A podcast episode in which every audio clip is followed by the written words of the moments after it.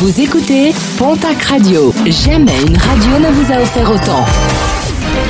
L'information locale à 9h, c'est sur Pontac Radio. Bonjour Jean-Marc Courage Sénac. Très belle matinée. Un décès certainement d'origine humaine. Samedi soir, une jument a été retrouvée morte par les gendarmes à Sauvelade en Béarn. L'animal attendait un poulain. Son oreille a été coupée. Une enquête a été ouverte. Ce n'est pas la première fois que des attaques sur des équidés sont déplorées dans le département des Pyrénées-Atlantiques. Les écoles de conduite à l'arrêt dans la région, les mesures prises pour lutter contre la propagation du coronavirus autorisent la tenue des examens du permis de conduire, mais interdisent en même temps la préparation des candidats qui doivent se présenter à l'examen pour le représentant CNPA ESR dans les Hautes-Pyrénées, il s'agit de la part du gouvernement d'un véritable mépris pour la profession que de penser qu'un examen peut avoir lieu sans formation.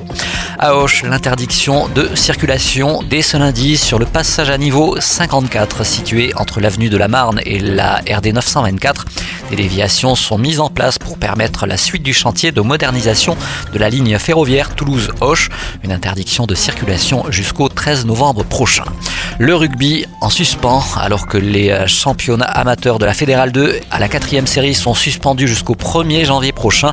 La question de la tenue des championnats de national de Fédérale 1 et d'élite féminine se pose toujours. De nombreux clubs souhaitent une suspension afin de pouvoir accueillir même à minima du public après le confinement.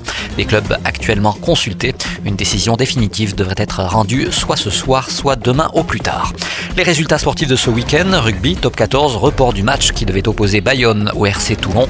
Hier, la section paloise recevait La Rochelle, défaite des rugbymen palois 24 à 35.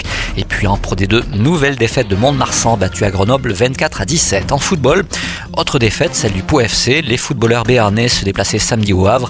Après avoir encaissé un but au bout de 3 minutes de jeu, les footballeurs béarnais n'ont jamais pu revenir au score malgré leurs efforts pour égaliser. Défaite logique, un but à zéro.